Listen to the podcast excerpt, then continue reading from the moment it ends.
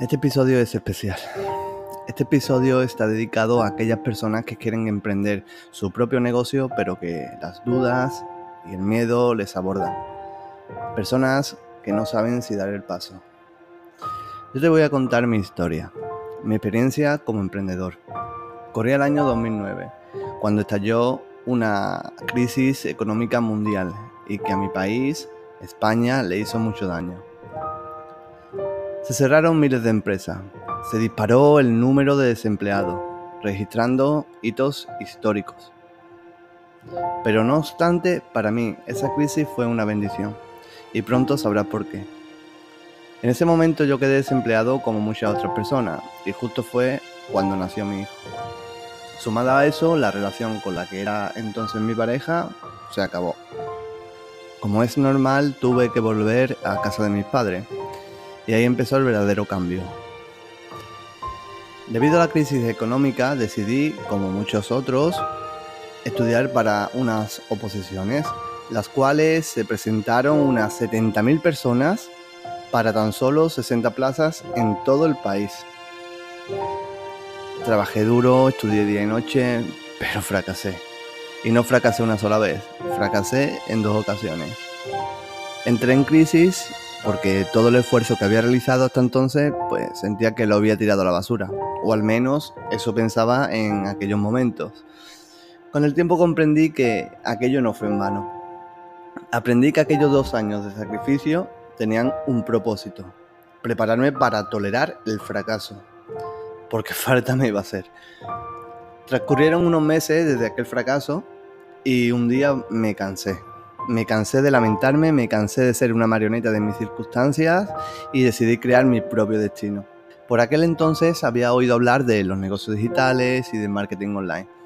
Y pensé, para mí, yo también quiero. Me puse manos a la obra y lo primero que hice fue pensar en un negocio que pudiera funcionar en el ámbito digital. Y se me ocurrió una idea que era una plataforma de música flamenca. Empecé a trabajar sin descanso reuniones con posibles colaboradores, búsqueda de inversores, plan de negocios, etc. Me gustaría decir que aquello fue todo un éxito, pero la verdad fracasé de nuevo. Pero como todo fracaso conlleva una lección o un propósito, en aquella ocasión no fue diferente.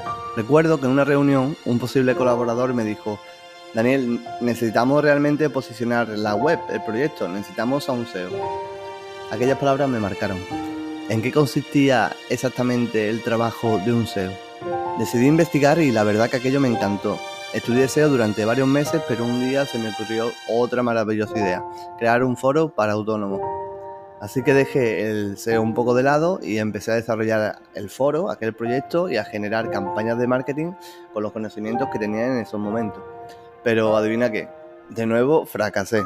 Y de nuevo encontré en aquel fracaso una lección muy valiosa. Trabaja para lo que te apasiona y no por el dinero.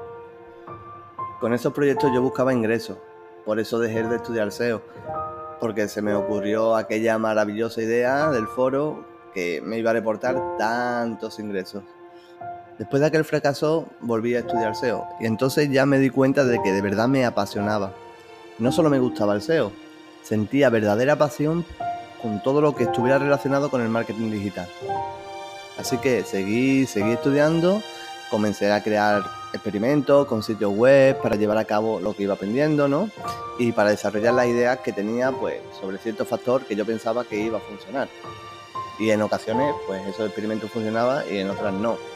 Lo que no sabía era que esos experimentos con el tiempo me iban a dar unos conocimientos sobre marketing y sobre Google que en el futuro iba a aportar a, a mis clientes.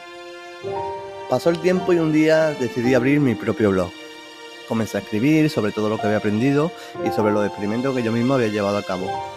Aquello me llevó a conocer a personas muy importantes del marketing digital, algunas con las que trabajo actualmente, otras a las que le guardo muchísimo cariño y le estoy muy agradecido, y otras que me han enseñado valiosas lecciones.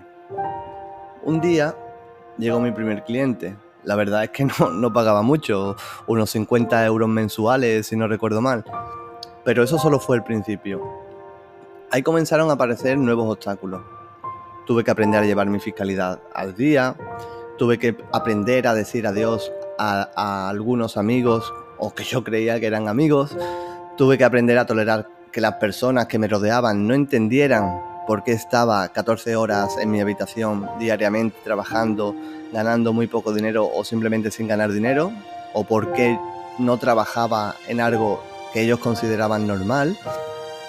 Tuve que aprender a lidiar con algunos clientes tóxicos, aunque de verdad tampoco puedo quejarme porque la mayoría de clientes que he tenido y que tengo son personas y empresas muy profesionales. Pero claro, te tienes que encontrar de todo en la vida. Tuve que empezar a lidiar con personas que no me lo ponían nada fácil, porque puedes estar seguro de una cosa. El que no quiere forzarse para conseguir algo por sus propios medios va a ser el primero en criticar y muy posiblemente también en envidiar. Tuve que aprender muchas cosas nuevas, pero aprendí. Y lo mejor de todo, voy a seguir aprendiendo. Tuve y tengo que pasar por muchos momentos amargos, pero créeme cuando te digo que un solo momento dulce vale por 100 de los momentos amargos. Así que con el tiempo comencé a tener más y mejores clientes. Ahí tuve que aprender a mejorar mis servicios para poder aportarle también más a esos nuevos clientes. Desde que emprendí no he parado de salir de mi zona de confort. Y sí, prácticamente salgo de ella a diario. Pero eso, lejos de hacerme daño, me ayuda a ser un poco mejor cada día. Hoy puedo decir que no solo vivo de mi emprendimiento, sino que además disfruto con lo que hago. Ah, y muy importante, sobre todo no tengo que aguantar a ningún jefe, porque yo soy mi propio jefe. No fue nada fácil, es más, nunca lo será.